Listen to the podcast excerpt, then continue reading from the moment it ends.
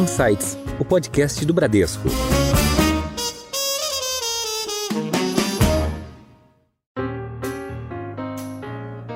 Olá, sejam bem-vindos ao Insights, o podcast semanal com ideias que provocam um novo jeito de pensar. Eu sou a Juliana Maeda e hoje o papo vai ser super especial. Vocês já ouviram falar em investimentos em private equity e venture capital? Vocês sabem quais são as oportunidades nesse momento que essas estratégias nos trazem? E como é que esses investimentos podem ajudar na composição da nossa carteira de investimentos? E para comemorar o Mês Internacional das Mulheres, a gente também vai falar como é que o olhar feminino ajuda na tomada de decisões de investimento. E ainda a gente vai falar sobre liderança feminina, os desafios que a gente enfrenta conciliando isso tudo com a maternidade e como é que duas grandes mulheres do mercado financeiro atuam e conciliam a rotina, os desafios com a profissão e a carreira delas? E para falar sobre isso tudo, eu tenho o prazer de convidar a Priscila Rodrigues, que é sócia fundadora da Crescera Capital. Seja muito bem-vinda ao Insights, Pri. Obrigada, Ju. É um prazer estar aqui hoje. E também está conosco para essa conversa a Juliana Larran, que é diretora de investimentos do Bradesco Global Private Bank. Ju, de novo, obrigada por estar aqui conosco. Obrigada, Ju. Obrigada pelo convite. Bom, Pri, é, eu queria começar a nossa conversa falando um pouco sobre private equity. É um tipo de fundo de investimento no qual uma gestora compra uma parte de uma outra empresa que geralmente é privada, né? É, via um fundo de investimento e essa empresa tem um grande potencial de valorização mais para frente e a mesma coisa é um fundo de venture capital, né? Então os fundos de venture capital por sua vez compram as empresas em um estágio um pouco anterior, talvez menores, é, mas apresentam esse alto potencial de crescimento, né? A Crescera surgiu, a Crescera Capital surgiu em 2019, né? Foi renomeada em 2019, mas ela tem muito mais do que esses quatro anos de história. Você pode contar para gente um pouquinho da história é, da empresa e qual que é a filosofia de investimentos de vocês? É claro, é um prazer. É, a gente está fazendo investimentos, na verdade, a gente fala que a gente começou lá em 2008. Então a Crescera tem bem mais tempo do que é, o nosso, nosso nome mais recente. A gente já teve alguns nomes durante a trajetória de investimentos uh, desde que a gente começou. Começamos com a bandeira de BR Investimentos, depois passamos a chamar Bozano Investimentos e estamos mais recentemente com o nome de Crescera Capital, uh, que é uh, o nome que a gente pretende agora perdurar e, e, fazer crescer no, no tempo. Ah, e temos feito investimentos, o time de investimentos é o mesmo desde então, a estratégia de investimentos é igual, ah, e o que a gente busca é exatamente o que você falou, Ju, é, é alavancar bons negócios para que eles possam crescer. A gente tem, a gente iniciou fazendo uma tese muito focada setorialmente, a gente tem hoje uma gama maior de setores nos quais a gente investe. A gente começou investindo exclusivamente em educação, depois a gente adicionou consumo, varejo e serviços dentro do nosso grupo de, de setores-alvo. A gente começou a olhar o setor de saúde já em 2013 para 2014, então saúde passou a ser um foco importante para a gente, e tecnologia. Então a gente faz investimentos em todos esses setores da economia. Normalmente a gente ajuda uma companhia de capital fechado, uma, uma companhia que não tem ações na bolsa a, a desenvolver a sua estratégia de crescimento de uma forma mais acelerada. São companhias que já crescem, existem há muito tempo, então são negócios bem maduros. A gente investe em companhias que têm 20, 30, 40 anos de existência. Normalmente são líderes de mercado nos segmentos onde elas atuam, seja num setor uh, específico, seja numa região, seja numa cidade. E a gente busca trazer um capital para dentro dessas companhias, que é um capital inteligente, é um capital que tem visão estratégica, que tenha um know-how de negócios para ajudar com que essa companhia possa crescer de uma forma muito mais acelerada do que ela fazia anteriormente. Não só financeiramente, vocês não entram só como sócios financeiros, né? A origem do investimento traz com recursos, né? Então, por trás sempre tem uma alocação de capital dentro dessas companhias. Mas é o que a gente chama de um capital inteligente. A gente tem um know-how muito mais amplo do que simplesmente o financeiro, ainda que a gente faça uma série de ações do ponto de vista financeiro nessas companhias, a gente traz um know-how estratégico. Por isso, os setores. Por isso, ser focados em alguns setores da economia, que são setores que a gente entende como time de investimentos, que a gente conhece bem, entende as nuances do setor e pode ajudar a solucionar desafios que essas companhias venham a ter durante os anos de investimento que a gente permanece como sócios. Uh, mas a gente entra em várias frentes: RH, cultura, gestão de pessoas, é, políticas de meritocracia, crescimento. Assim, são, são todas as fases e todos os espectros que uma companhia precisa ter desenvolvido para crescer, né? Não é simplesmente faturar mais. É como que você dá o suporte para isso. Legal. Posso pegar aqui, Ju?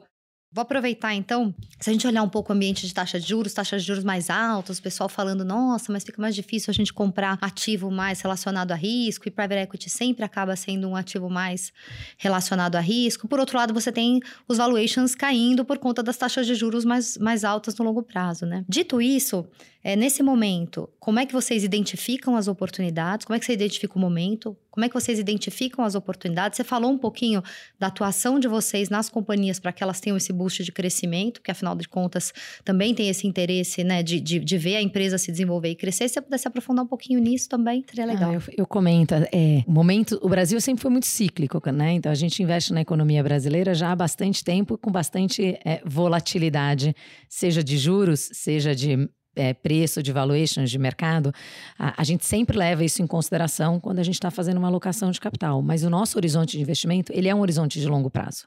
A gente olha três, quatro, cinco, seis anos no ciclo de uma empresa. E aí, algumas alguns momentos temporários, seja de um boom muito forte de bolsa, onde você tem ações é, precificadas muito mais alta, uma queda muito forte de bolsa, ela não influencia tão diretamente a nossa decisão de investimento numa companhia. É claro que quando a gente investe é, e a gente compra a participação de companhias de capital fechado, em algum momento a gente precisa sair do investimento, né? É aquele casamento que a gente sabe que tem começo, meio e fim. Então você já tem que pensar um pouco quando você for sair do, do investimento, quais são as alternativas para fazer um desinvestimento. E aí, se as alternativas passarem, ah, eu vou abrir o capital dessa essa companhia na bolsa, ou eu vou vender para um player internacional, todas as questões macros têm que ser levadas em consideração, porque elas são bastante relevantes é, no momento desse desinvestimento. E é muito difícil você prever de hoje a cinco anos qual que vai ser o nível de múltiplo de um setor na bolsa para ver se faz sentido ou não um desinvestimento em bolsa. A gente acompanha sempre a, a dinâmica de mercado e o que, que ele pode impactar do ponto de vista econômico, do ponto de vista político, a performance da companhia e se faria alguma mudança de estratégia para desinvestimento. Acho que essa, esse é um, um, um, espectro da análise. Do outro lado, tem a questão dos juros mais altos. Né? A gente é, tem o benefício de estar num país, do ponto de vista de alocação de capital, que muitas companhias não têm acesso a recursos. Elas não têm acesso a um, um endividamento é, em juros uh, corretos, com uma linha de crédito acessível. Ela não tem como financiar um crescimento com um capital diferenciado. Então, elas, a, as empresas acabam ficando muito restritas nas suas capacidades de alocação e nem know-how. É, mas elas ficam muito restritas na capacidade de alocação de capital. Como é que eles fazem? Então, normalmente, negócios crescem no Brasil retendo dividendos. As companhias geram caixa e com esse caixa ele vai financiando o crescimento. E o crescimento é muito limitado à capacidade de geração de caixa do ativo. Né? E em momentos onde os juros são mais altos, estão mais altos, essa capacidade de geração de caixa diminui. Então, a quantidade de oportunidades quando você tem recursos financeiros para ajudar uma companhia a crescer, ela expande bastante. Você tem que ser muito seletivo de qual é a alocação, qual é a companhia que, que vai receber o seu cheque, né? Como é que você escolhe aquele um investimento versus o outro? Mas em cenários onde as taxas de juros são muito altas e a bolsa está em níveis onde estão, né, do ponto de vista de precificação de ações, as oportunidades para investimento na classe de ativos de alternativo cresce bastante. É, as companhias não têm outras alternativas, então ficam momentos mais fáceis para negociar valuation você comentou um pouco sobre Você isso. Você consegue comprar uma empresa com uma avaliação, preço mais baixo, né? Você consegue comprar num, num preço mais baixo, até porque a refer... é que não é nem tanto mais baixo, é que naquele momento aquele é considerado o preço justo do ativo, né? E os comparáveis e as outras alternativas precificariam daquela forma. Então você tem uma, uma dinâmica positiva nisso, mas tem um outro aspecto que é muito relevante, que é a questão dos termos e condições para o investimento em private equity venture capital que a gente faz, não é simplesmente o capital, é a estrutura toda do investimento que tem por trás. Então você consegue negociar cláusulas diferentes no acordo de acionistas, você consegue negociar direitos de saída um pouco mais fortes, quer dizer, você, você tem um, algumas outras ferramentas que não são simplesmente valuation, mas que no pacote inteiro de valuation devem ser levadas em consideração também. Mas é a dificuldade um pouco de momentos mais alto de juros, ela é igual para todas as outras companhias, acho que capital aberto também. O financiamento é mais caro. Né? É, e no final é um win-win para a companhia, né? Porque você tem um sócio que vai te ajudar a, a acelerar a companhia é, no momento em que o crédito fica difícil, né? E a gente começou a conversar um pouquinho aqui sobre composição de carteira no mundo é, em que as taxas de juros estão mais altas. E essa minha pergunta é mais para a Ju.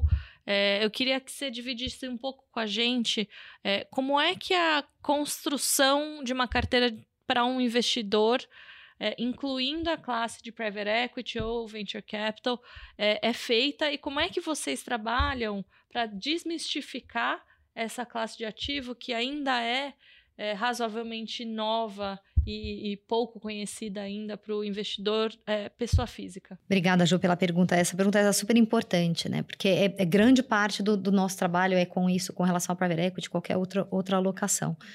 É, a Priscila trouxe um ponto para mim que é super importante. O cliente que, é imediatista, precisa desse recurso daqui a seis meses, ele simplesmente não deveria estar investido nessa classe. O, o, todo cliente, quando ele vem eh, fazer o investimento dele, é muito importante que ele saiba quando ele vai precisar desse recurso, qual é o horizonte de investimento desse investimento e o que mantém ele acordado à noite. Porque também não adianta, ah, meu recurso é de longo prazo e tal, mas amanhã ele tem uma perda, ou amanhã ele tem uma cota negativa, ele tem uma situação um pouco mais uh, de mercado de volatilidade e ele para de dormir à noite por conta disso. Então também não é esse tipo de cliente. Agora, aquele cliente que tem uma carteira diversificada, um portfólio de longo prazo, que não vai usar os recursos, a gente sempre dedica, obviamente, depende do perfil de risco e, e, e de novo, do que mantém ele acordado do estômago dele, é, a gente sempre vai falar o seguinte: para esta classe né, de alternativos, private equity, seja como for, a gente vai dedicar o que a gente chama de orçamento de risco. E para cada perfil, a gente vai ter um percentual, é, que é o que a gente fala que é o máximo que aquele cliente ou aquele perfil deveria investir nesta classe de ativo. Então, esse é o primeiro passo que a gente faz. Então, definido isso, né, de forma é, com uma análise quantitativa, né, a gente tem lá o nosso time de estratégia que faz toda essa modelagem para gente. Então, definido isso, é, a gente vai decidir como é que a gente popula esse percentual? Então, o que, que a gente vai comprar? Então, a gente vai comprar um produto só? A gente vai diversificar em mais de um produto? A gente vai concentrar? Depende muito do cliente, mas tipicamente a gente tem dentro de cada classe de ativo que a gente escolhe aqui. Tipo, renda é, fixa, ações. Renda fixa, ações, fundos alternativos, multimercados.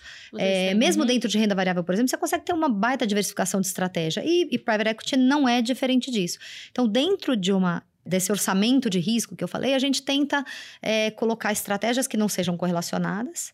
Eu acho que é, fazer um investimento em private equity, ele não é tudo de uma vez só, ele é uma coisa construída ao longo é um programa, do tempo. Né? É um programa, chama. e você vai, inclusive, recolhendo os frutos disso ao longo do tempo. Ele vira uma, uma carteira que se retroalimenta ao longo do tempo.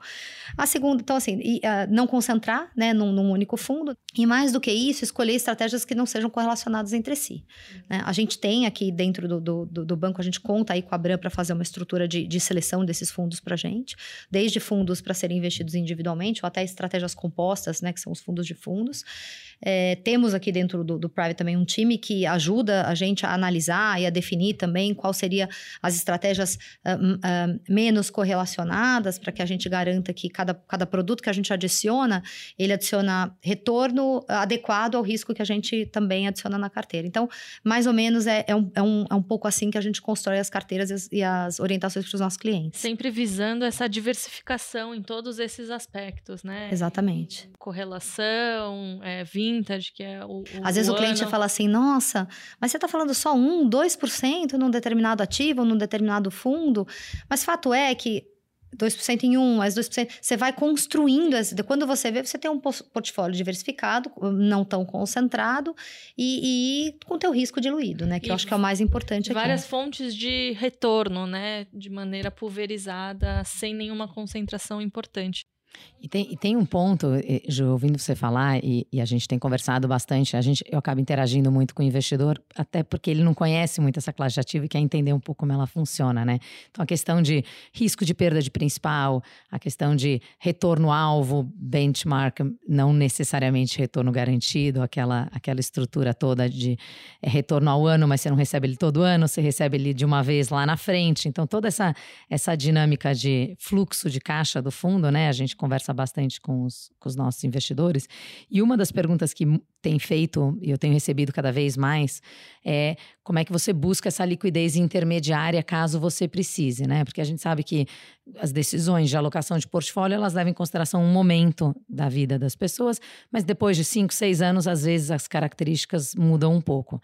E, e a gente lá fora fora do Brasil, a gente vê isso com bastante é, é, presença, uma classe de ativos dentro da indústria de alternativos é a classe de fundos de fundos que pode comprar cotas no secundário, né? Assim, a possibilidade de, apesar de ser um fundo fechado, apesar dele você não ter a liquidez, existe um grupo de investidores que estão dispostos a, ou estariam dispostos a comprar essas classes de ativos é, nos últimos, é, essa classe de ativos de terceiros e te dá uma liquidez, né? Isso tem crescido um pouco no Brasil. A gente tem visto alguns fundos de fundos, a Bran tem um, é, que, que possibilita também esse tipo de exposição para o investidor.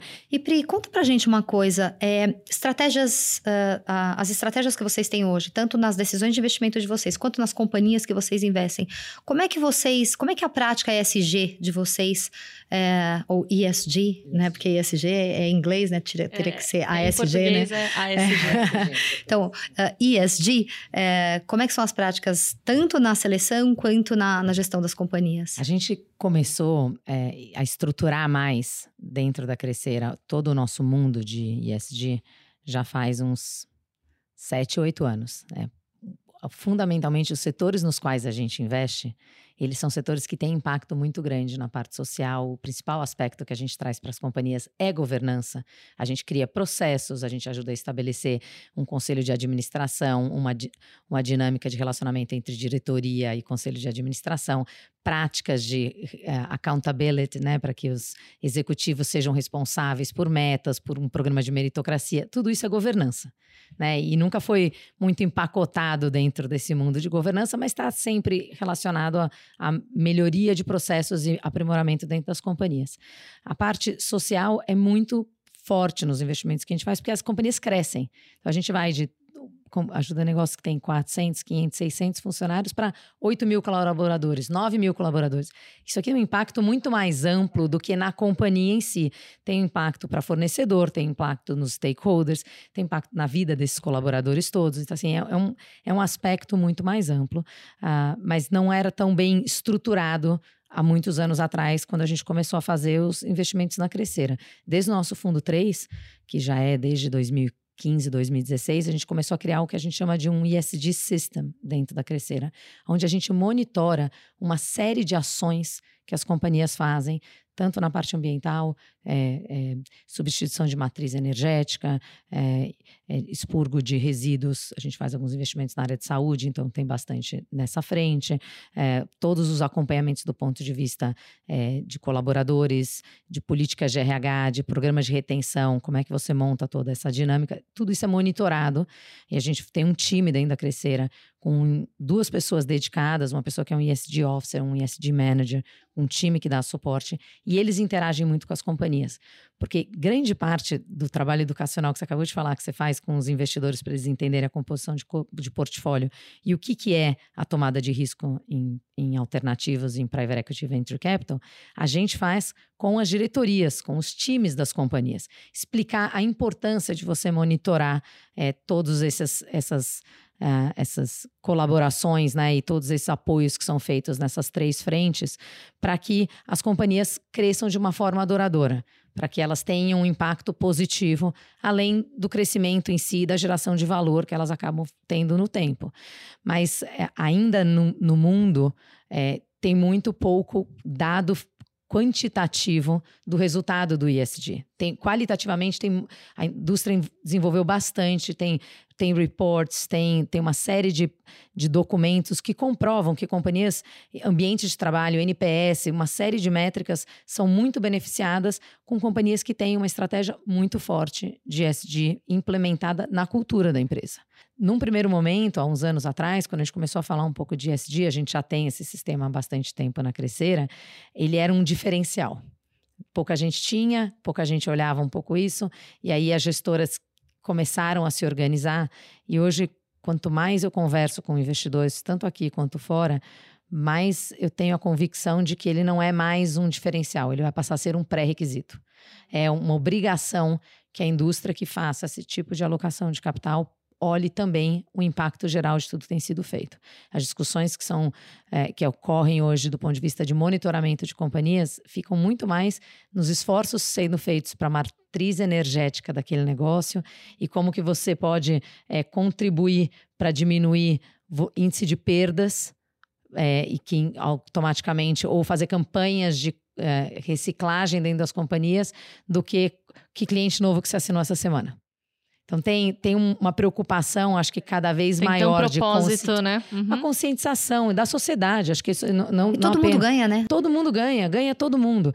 E então eu, eu tenho convicção que vai começar a ser assim, não é um diferencial, é um pré-requisito. Precisa olhar, é, é obrigação olhar. Tem condições para olhar. Todo mundo que tem know-how, inteligência, capital para olhar deveria estar focado nisso. E eu não podia deixar de é, fazer essa pergunta. Três mulheres aqui. É, a gente está no mês das mulheres e eu queria perguntar primeiro para Pri, depois para Ju, como é que vocês acham que o olhar feminino, vocês estão muito, vocês são muito protagonistas é, na decisão de investimentos, tanto dos clientes, do tipo de investimento e vocês quais empresas comprar, quando sair, quando vender ah, alguma empresa. Como é que o olhar feminino ajuda vocês é, nessa tomada de decisão de investimento? a principal beleza do olhar feminino na estratégia de investimento passa por ajudar a trazer, tirar, tirar um pouco do status quo e trazer um, o novo para a mesa. Porque o novo para a mesa puxa todo mundo a pensar diferente, puxa todo mundo a olhar de uma outra forma, né? É, é claro que é, a gente, eu pelo menos tenho de vez em quando alguns benefícios de, ah, eu, eu converso com o um empreendedor, eu consigo ler talvez o quão motivado ele está, o quão não motivado. Eu vou ler entre linhas o desafio que a gente vai ter com uma cultura de uma companhia, porque talvez eu tenha uma sensibilidade maior nessa frente. É, ainda que de uma certa forma, todas nós que trabalhamos no mercado financeiro, a gente tem uma, uma característica muito quantitativa, né? Então a gente acaba fazendo a conta, a matemática, toda a parte de análise, e a gente também participa bastante. Mas às vezes esse diferencial, eu falo, putz, esse negócio é bom, é interessante, é super bacana, mas tem essa outra oportunidade, ela também é ótima, é super interessante. Aqui vai ser mais fácil mexer, aqui vai ser um pouco mais difícil. E aí velocidade de mudanças para melhoria podem fazer diferença em retorno. Então, ela, ele ajuda de uma forma indireta, uh, mas eu acho que o melhor benefício é essa pluralidade, essa pluralidade de opiniões que, que faz com que todo mundo pense um pouco fora da caixa. É legal, né? Eu, eu, eu tô pensando aqui, a Priscila tá falando, eu tô pensando um pouco da conduta que a gente faz um pouco no time, né? E eu acho que faz muita diferença acho que tem um pouco do que ela falou, mas uma coisa que eu, eu prego muito, né? E isso eu acho que talvez para a mulher, e de novo, estou generalizando aqui e estou falando um pouco por mim, mas é que não existe verdade absoluta. Uhum. Né? Principalmente quando você vai falar na frente de um cliente ou quando você vai conversar com ele sobre o investimento dele, não existe verdade absoluta. Porque eu tenho o meu ponto de vista, você tem o seu, ela tem o dela. Cada um tem né, histórias de vida, frustrações e ambições e, e, e objetivos, né? Então, quando eu falo, quando você consegue se, se despir do ego de que a sua verdade não é absoluta, e eu acho que as mulheres fazem, exercem isso um pouco mais, é, você exercita a escuta. E quando você exercita a escuta, a gente vai ficando mais velho também, a gente vai falando, eu lembro do meu pai falando, nossa, a gente tem dois ouvidos e uma boca, tem que ouvir mais, fala menos. Acho que a gente vai exercitando a escuta. E quando você amplia o exercício da escuta, é, e, e, você se despe do preconceito, da, do pré-conceito, né, da verdade absoluta, você você não você passa a, a, ouvir as diferentes opiniões. E com aquilo você vai ou uh, uh, corroborando para aquilo que você realmente acreditava no começo ou eventualmente aquilo vai, vai mudando o teu mindset. Então você não tem uh, você tem o benefício de não ficar preso naquela ideia inicial e poder mudar aquela ideia sem aqui que aquilo até ataque o seu ego ou de fato colaborar para aquilo e aquilo vai te dar uma autoconfiança eh, naquilo que você vai seguir. Então na prática como é que isso funciona? A gente tem um grupo enorme que a gente tem os, os, os nossos comitês as discussões de asset allocation, discussões de, de, escolha de produto, secret selection. E eu brinco que é, é quase que um, um, um, ringue, né? Depois que o pessoal apresenta as propostas. E, e, cada um vai falando. E são, ah, muitas vezes, opiniões antagônicas. Tá? Às vezes o pessoal fala assim, poxa, mas por que, que você deixa a gente uma hora discutindo tal? Eu falo assim, porque isso cria repertório. Porque quando o cliente está na, na tua frente, ele não, não obrigatoriamente vai concordar com aquilo que você vai falar, né? E aí, com isso, você, você vai mudando, as pessoas vão se formando e as pessoas vão se desenvolvendo. E a mulher, eu acho que ela tende a se orgulhar muito, principalmente a mulher que é mãe, ela vê no, no, no, no time, é, o desenvolvimento do time, e ela fica muito orgulhosa. Então, eu acho que a gente e a gente acaba que quando a gente está na liderança, a liderança é uma coisa meio, meio que solitária também, e a gente acaba tendo, e eu, e eu sempre falei isso, você sabe, eu sempre falei que a gente não, tem que pensar em poder, a gente tem que pensar em responsabilidade, né? Então a, a mulher ela tem essa, essa característica da responsabilidade, do cuidado, do desenvolvimento e de e, e do do, de você se realizar através do outro. Então é muito legal. É, então acho que isso é uma das características também que diferencia esse cuidado da mulher. Mas conheço muitos homens que também têm essa característica, mas eu acho que a mulher tende a ter esse olhar, essa sensibilidade, esse cuidado e essa empatia. E isso é, é, é né, de alguma forma volta para ela. Ô Ju, muito legal esse insight, gostei. Legal, né?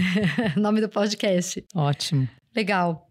O Pri, conta pra gente, é, no teu dia a dia, quem você, em quem ou o que ou quem te inspira no dia a dia para você enfrentar os seus desafios?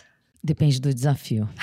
é, é, não, esse é um ponto importante. Assim, eu tenho uma série de pessoas que é, eu acabo acompanhando e convivendo é, em diversos segmentos diferentes. O empresário que montou um negócio como empreendedor há 20 anos atrás e não tinha nenhuma formação acadêmica e o negócio deu super certo e é um excelente líder.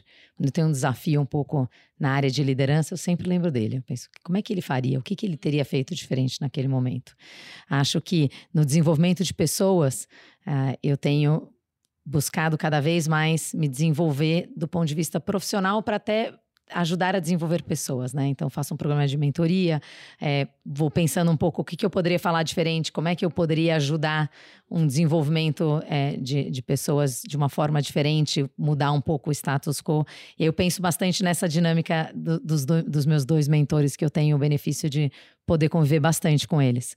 É, eu acho que do ponto de vista de investimentos, é, quando você faz para Everex, você pensa nos grandes fundos, né? Então tem uma série de fundos globais com nomes bastante fortes e histórias de investimento de sucesso deles.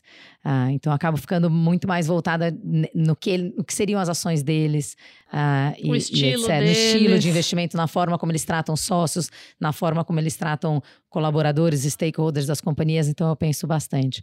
Isso que me faz sair da cama todo dia e tentar fazer um mundo um pouco melhor são os meus filhos. É, é no fundo essa, são os meus filhos. Eles é, acabam. Essa resposta que eu é, imaginava que você é, Eu dar. acho que o, o dia a dia é, acaba sendo eles, né? Você, você pensa, olha, eu tenho esse desafio hoje, não está fácil para atingir, ou essa companhia está passando por essa dificuldade, ou eu quero fechar essa operação. Quão orgulhosos eles ficariam se eles entendessem ou já é, acompanhassem um pouco do que eu estou fazendo? Então, acho que acaba sendo, ao final, é, uma das coisas mais importantes da vida é família, e eu acho que é a família que motiva o meu acho dia a dia. Ju eu concordo Concordaria 100%. 100%, né? é isso aí, a família, né, Ju? A família. Os filhos, eu brinco, costumo dizer que eu recebo uh, cartas motivacionais todo mês para me inspirar, né? Que são os boletos. Se você quiser, eu tenho algumas para você.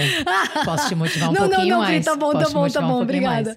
É, mas eu acho que a base é a família, é aquilo que a gente vai construir, aquilo que a gente vai deixar, o legado que a gente vai deixar, né? Então, o que que as pessoas uh, que trabalharam comigo, o que que o que, que eu imprimi na vida delas, né? E o que, que elas vão conseguir levar uh, eh, para a vida delas também aquilo que eu contribuí, né? Como que eu contribuí na vida individual da, de cada um, é, nas suas famílias. Eu penso muito nisso, né? Quantas famílias eu tenho? Ai, meu Deus, são muitas famílias, né? Na responsabilidade e tal. E, e quando meu filho crescer também andar na rua e for fazer uma entrevista, ou for conhecer alguém, ou uma menina, seja lá o que for, né? Ou sei lá qual vai ser a preferência dele.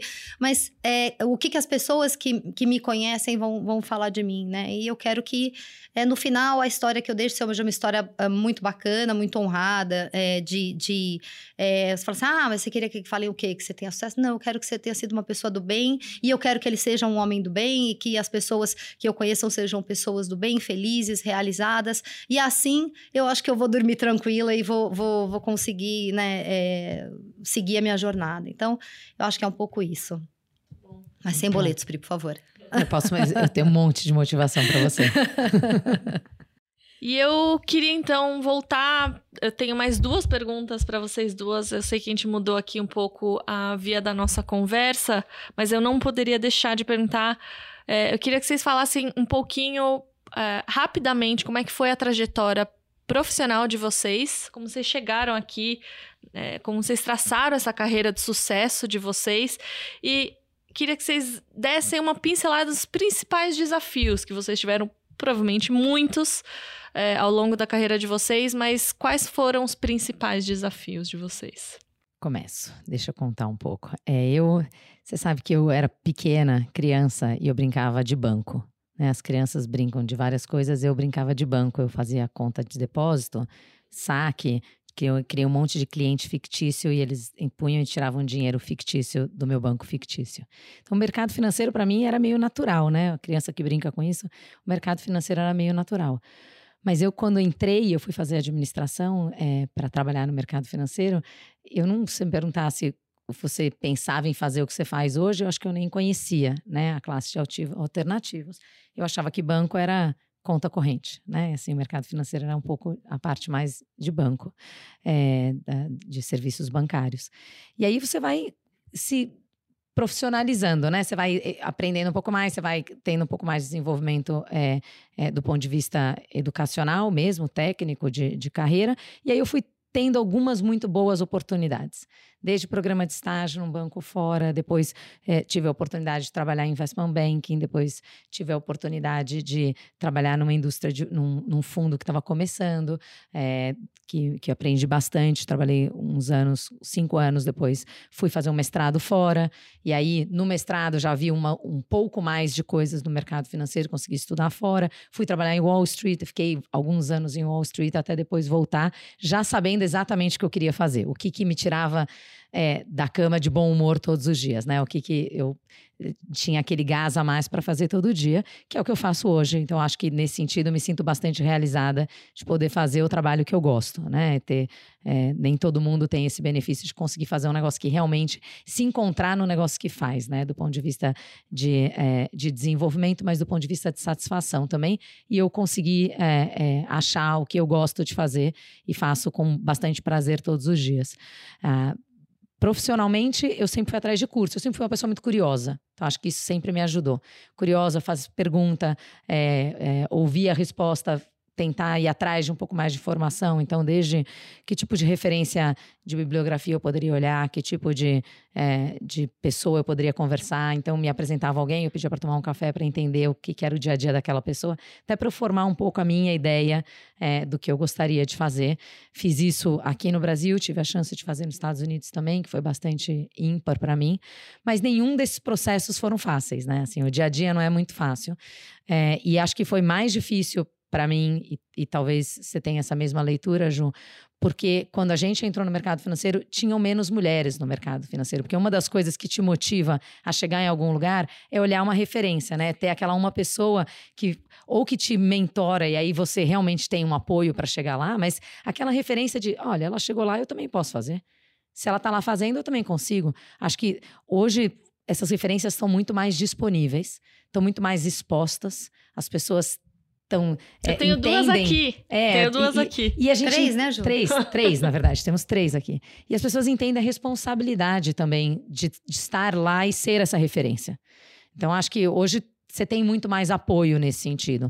No começo era muito difícil, eu não sabia nem para onde olhar, o que, que podia falar, o que, que não podia falar. Eu acho que jovens no mercado financeiro, todos passam por essas, talvez, inseguranças, né? Eu comecei em 96, comecei na mesa de operações e quando eu tinha 17 anos, eu trabalhava, eu morava lá perto da Avenida Paulista, eu falava para minha mãe assim, ia caminhar com ela aos domingos, falava: "Mãe, eu quero trabalhar na mesa de operações do Citibank".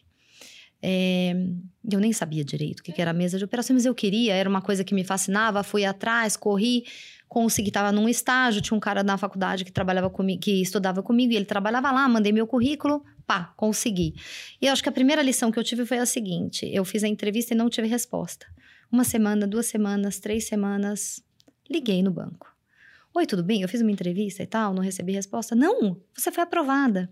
Então, acho que a, foi o primeiro, a primeira coisa que, que, que, eu, que eu aprendi foi: é, você está em dúvida? Liga. Né? Passa um telefone e liga e pergunta. Se você está dando a chance da pessoa te dar um não, feedback, ou não você já tem. Então, aquilo para mim foi uma lição. E aí comecei lá, fiquei uh, cinco anos no Citi fazendo uh, a parte de eh, derivativos e produtos que a gente chamava de ativos, que eram financiamentos estruturados. Eh, e, e, depois fui para o Banco ABN, depois para o Banco Barclays, trabalhei no, no, no, HSBC, sempre fazendo a parte de derivativos estruturados, até que em 2007 veio a, a crise, é, né, a, a, quebra da Lehman, e, enfim, todo mundo sabe exatamente o que, que aconteceu. E naquele momento eu tive uma situação que eu, eu me questionei se era aquilo que eu queria fazer é, para o resto da minha vida. É, e eu adorava o mundo de derivativos, mas era um mundo que uh, a, essa parte de estruturados ela tinha diminuindo muito e era um mundo que eu gostava. E nesse mesmo momento, era, já era 2009, quando eu recebi um convite para trabalhar na Goldman Sachs para montar toda a estrutura de uh, uh, execução, produtos, de é, é, na parte de, do que a gente fala de mercado, né? Então, desde execução, estruturação de produtos para clientes private. E lá começou a minha carreira uh, no private uh, em 2009. Aí a, a, Goldman saiu do Brasil. Uh, depois fui para o HSBC, fiquei seis meses, o banco foi vendido. E aqui estou desde então e tem sido uma jornada incrível, né? É, então, de um, de um, jeito simples, essa foi a, a, minha, a minha carreira. Uma carreira bem plain vanilla. Também fiz administração, depois fiz um MBA, depois um mestrado.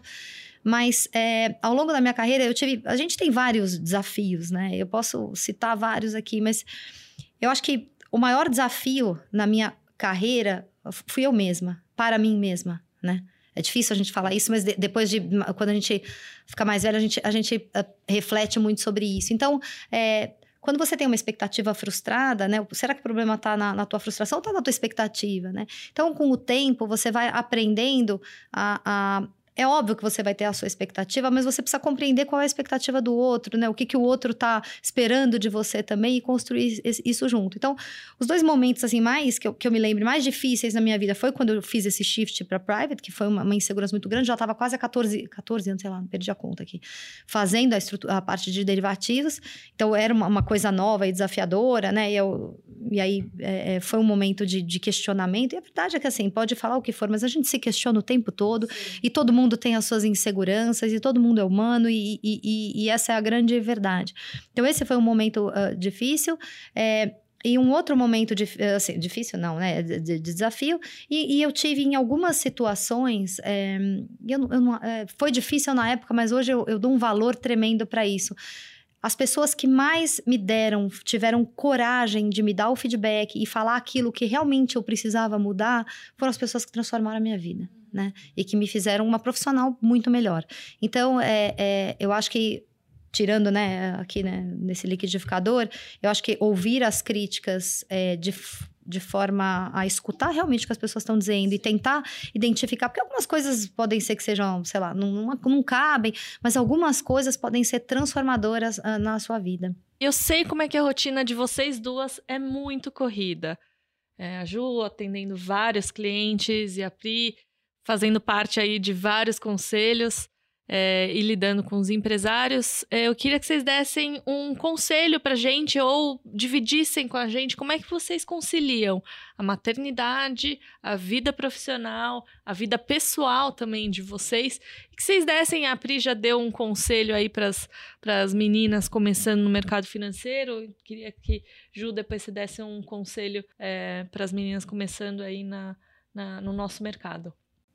Vou pegar? É. Então, eu vou, vou, Primeiro, assim, é, é, eu daria dois conselhos. O primeiro é guarde o dinheiro desde o primeiro dia.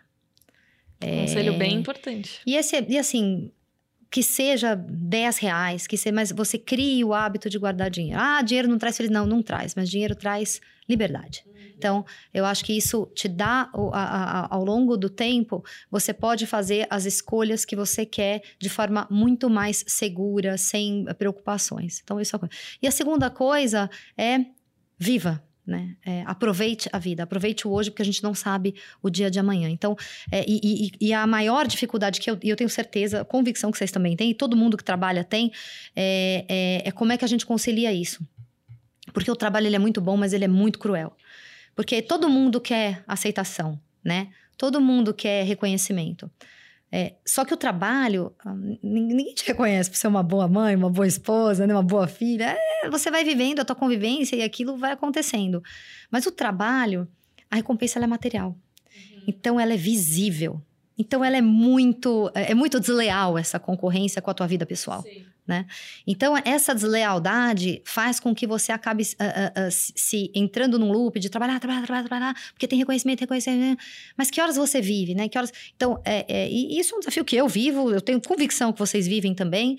É, então, para quem está começando, assim, é, é se policiar para ter e viver e curtir a vida também, porque é muito importante que no final, né, você pode sentir muita falta disso. Eu, eu curti bastante também, mas eu também trabalhei muito, né? Eu acho que é, você tem que estabelecer prioridades. Você tem que, se você trabalha e optou por este caminho, é importante que você tenha uma rede de apoio, né? É, então você tem é, mãe, avó, tia, uh, uma funcionária, uma babá. Hoje em dia tem Uber, escola, tem, né? É o que não falta, escola integral. Então você uh, buscar dentro da. O, o, o, pai, que não é uma ajuda, eu acho que é, uma, é, é um trabalho conjunto, Sim. né? É, eu acho que é muito importante isso também, essa conscientização. Todo mundo trabalhando junto, eu acho que não, não pesa para ninguém. Então, eu acho que primeiro é essa conscientização que todo mundo tem que fazer. Uh, tudo junto, pela casa, pelo filho, pela família, todo mundo tem que se esforçar para que dê certo. E segundo, é, é, então essa rede de apoio é muito importante. É, entre uma reunião e outra, a gente faz supermercado. Hoje o dia está muito mais fácil. Eu sou uma é. pessoa que faço muito pouca compra física. É, então, eu uso muito da tecnologia, né? A, a que está à disposição para resol resolver favor. Desde presente de escola, liga numa loja, manda um motoboy buscar. Você se vira. Né? A gente tem que se virar nos 30. É, usar a tecnologia uh, a seu favor para poder facilitar essas coisas e criar é, momentos na sua agenda para resolver isso. Então, seja 10 minutos na hora do almoço, seja 10 minutos depois do jantar. Então, como é que você faz essa organização da, da, da, da sua vida? E, e, e, dá um pouquinho de trabalho, mas é mais leve depois, é menos é, pesado para todo mundo, né? E principalmente essa divisão de atribuição de responsabilidade. De um jeito bem rápido, eu acho que é um, é um pouco isso. Eu concordo, não podia concordar mais com a, a, a, parte da rede de apoio, né? Assim, se não tivesse a rede de apoio, eu talvez não conseguisse nem ter certeza que as crianças estavam na escola ou que eu conseguisse trabalhar, assim, as, as coisas não aconteceriam. Acho que aqui tem um ponto é, bastante importante e, e a rede de apoio passa também por você ter humildade para pedir ajuda. É, e não falar, ah, eu vou, deixa que eu vi, me viro, deixa que eu me viro, quando você vai ver, o negócio está completamente fora do controle. Então, é uma rede de apoio, uma humildade para poder realmente se expor e falar: olha, eu preciso de ajuda aqui, eu não estou conseguindo, essa agenda eu não consigo fazer, é, eu preciso. A gente consegue trocar essa reunião para esse outro momento, porque esse horário é importante, eu preciso fazer, preciso estar na apresentação de final de ano, então acho que tem um pouco de. E, e que tem muito receio de exposição, como é que. Atu, que eu acho que isso mudou bastante, né? Hoje você fala sobre isso de uma forma muito mais aberta e é muito mais bem recebido esse tipo de, de pedido né? Esse tipo a de gente se sente mais confortável, talvez, Sente- e- né? E, eu acho que um outro ponto que, eh, fazendo, para não repetir muito do que a Ju comentou, acho que tem um outro aspecto que é importante, que quando você tem que equilibrar diferentes agendas, né, e, e- e só tem 24 horas no mesmo dia, tem uma questão de você saber priorizar o que, que é importante naquele momento. E a melhor forma que eu, pelo menos, desenvolvi para conseguir executar o que eu estou fazendo da melhor forma possível ah, e da, melhor, da forma mais rápida também possível, é não ficar pensando em todo o resto que eu não estou fazendo enquanto ali eu estou. Então, se eu estou numa sala de reunião, numa reunião de conselho, e eu tenho que comprar o, o presente eh, da criança para festinha de aniversário, supermercado, aquelas 60 outras coisas que, que acabam tendo, a- agendar aquele exame, aquela toda a vida que a gente tem, que todo mundo tem. Se eu estou na reunião de conselho pensando nessa agenda toda, eu perdi aquela discussão. E aí eu não consegui contribuir naquela discussão e talvez ela demore mais. Então, o que eu aprendi é desligar. É focar no que eu estou fazendo. É Até um, pouco. É, é quase um pouco de mindfulness. Só que o mindfulness é, é deixar a mente pensar no nada. O meu mindfulness é focar só na, naquele, naquela atribuição que eu estou fazendo. Ah, ao fazer isso, eu também não tenho a culpa de não estar fazendo as outras coisas. Então, assim, tem momentos que eu não estarei em todas as partes pessoais da minha família. Tem momento que eu não estarei em todas as reuniões profissionais que poderiam ser importantes que eu esteja.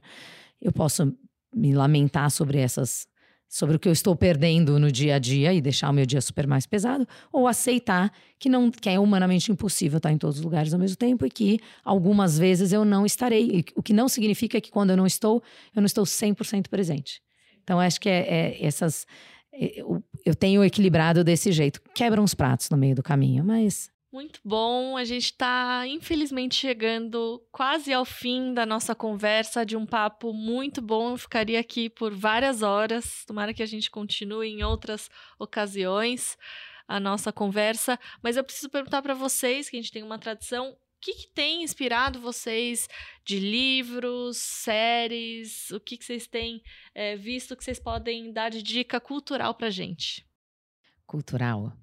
Olha, eu tenho visto bastante série, tá, tá cheio de série nova, gente. E elas são boas, porque elas são curtinhas. É, eu com adoro também. Eu tem, também. É, 25 episódios e são 20 temporadas, porque eu acabo é, é, é, sacrificando muito a minha noite de sono, né? Com a ansiedade do próximo. Mas agora tem umas séries mais curtinhas, 4, 5, 6 episódios. E eu tava pensando um pouco, é, quando, quando eu tava vindo para cá, o que que tem de série que possa refletir talvez um pouco o que é a indústria de private equity, como é que você olha companhias, como é que você busca capital. E eu assisti recentemente a série do WeWork, chama We Crash, eu não, eu não sei como é que ela chama, acho que ela chama We Crash aqui no Brasil também, é, que conta todas as dificuldades e todo o processo que foi de levantar capital para a companhia, vender aquele modelo de negócios, é, exagerar um pouco no modelo que estava sendo vendido, como que a, a, a dinâmica de, é, de mercado, de todo mundo falar que tem aquela euforia que se eu ficar fora eu não vou participar e eu tenho que entrar e aí depois fica todo mundo frustrado junto. Então acho que é, é, uma, é, um, é um drama, na verdade, né? Não é necessariamente o tipo de investimentos que a gente gosta de fazer na Crescera, que a gente gosta de ter retorno. Então é um investimento que foi bastante mais difícil, mas mostra um bastidor diferente. Ali tem um, um estereotipo bastante grande para o personagem principal, que é uma pessoa bastante polêmica. Mas se você conseguir olhar fora da, da parte de diversão da série para entender um pouco o que que é o processo de conversar com investidores e o desafio que, assim, não dá para fazer a folha no dia seguinte se não levantar o caixa. Como é que faz, né? Eu acho que um pouco desse desafio, até mais para entender o mundo de venture capital, tem muitos empreendedores que vivem aqueles dilemas semanalmente, né? E, e, e quando você olha só a fotografia do que deu certo, do unicórnio que deu certo, você perde um pouco esses bastidores, né? Então é uma série interessante, acho que vale, a, vale o tempo e são poucos episódios. Muito legal. Ju? Também gosto de série com pouco episódio. Essa também tem pouco episódio, eh, tem poucos episódios, né? E tem várias, mas eu queria, eu vou focar, já que a gente tá no mês da mulher, eu vou focar na Maid, eh, que é uma série que conta a história de uma mãe solteira que sofria violência doméstica, principalmente uma, uma- uma violência moral, né? né? E, e eu acho que ela trouxe algumas reflexões, porque eh, eu já conheci mulheres que sofreram violências morais. E a violência moral, ela não é uma violência física, ela é uma coisa que você acha que você vai uh, uh, uh, apanhar ou alguma coisa e não acontece, então a pessoa vive naquela tensão e, e ela, ela sofre isso e ela é resiliente e aí ela volta pro, pro marido ou namorado, é, e, e, enfim, e aí a, a, a história dela é uma menina que entrou na faculdade, mas ela engravidou. Ela vem de uma origem muito simples. E aí ela desiste, ela desiste da, ela desistiu da, da, da faculdade porque ela teve a neném. E aí a história gira em torno disso e em torno desse assédio moral, vai, vamos dizer assim, essa violência moral que ela sofreu, mas a, a batalha dela, sabe aquela coisa que eu acordava à noite pensando na menina, assim, eu falei, não preciso acabar logo essa série, senão eu não vou dormir. E, e, eu acho que ela traz uma reflexão da força, da potência da mulher, sabe, do que, que a gente é capaz. eu, eu até falei isso Falei isso na, no, no, almoço para uma pessoa hoje. Falei, a gente não sabe a força que a gente tem até que a gente precise usá-la, né? Então, é, eu acho que essa, essa, essa série é, é maravilhosa, ela é super reflexiva, pesada, mas eu acho que toda mulher deveria assistir para ver a potência que ela, que ela as tem. mulheres e os homens também, né? Eu, eu, acho também que os homens deveriam assistir, apesar que eu acho uh, que, que para a mulher ela vai ter um impacto maior. É, mas eu acho que, que, de conscientização, eu acho que eu, eu é concordo é com você, eu acho que sim. Bom, eu quero agradecer a participação da Pri, Priscila Rodrigues, que é sócia da Crescera Capital. Pri, muito obrigada. É um prazer ter tido essa conversa com você aqui. Eu que agradeço, foi, foi maravilhoso. Não vi o tempo passar, é o que você falou, a gente pode ficar mais tempo aqui conversando, tem tanto assunto. É, foi, foi super, super uh, divertido e, e, e animador. Obrigada. Obrigada pelo convite. Pri, obrigada de novo pela sua presença. Ju, minha xará, obrigada pela sua presença de novo, de volta ao Insights. Você é sempre super bem-vinda. Espero que a gente tenha outras oportunidades aqui de dividir o palco. Obrigada, Ju. Obrigada, Pri. Foi um prazer te conhecer. Prazer. Espero que a gente continue essa conversa off records aqui. E, e obrigada mesmo. Oportunidade incrível, um momento muito legal. Obrigada. Ju, obrigada. Bom, pessoal, o Insights está nas principais plataformas toda semana, nas principais plataformas de áudio e também no Instagram, no perfil podcast.insights. Segue a gente e vocês vão ficar por dentro de todas as gravações, dos bastidores e de todos esses assuntos que a gente conversou hoje. Até mais. Tchau. Tchau, tchau.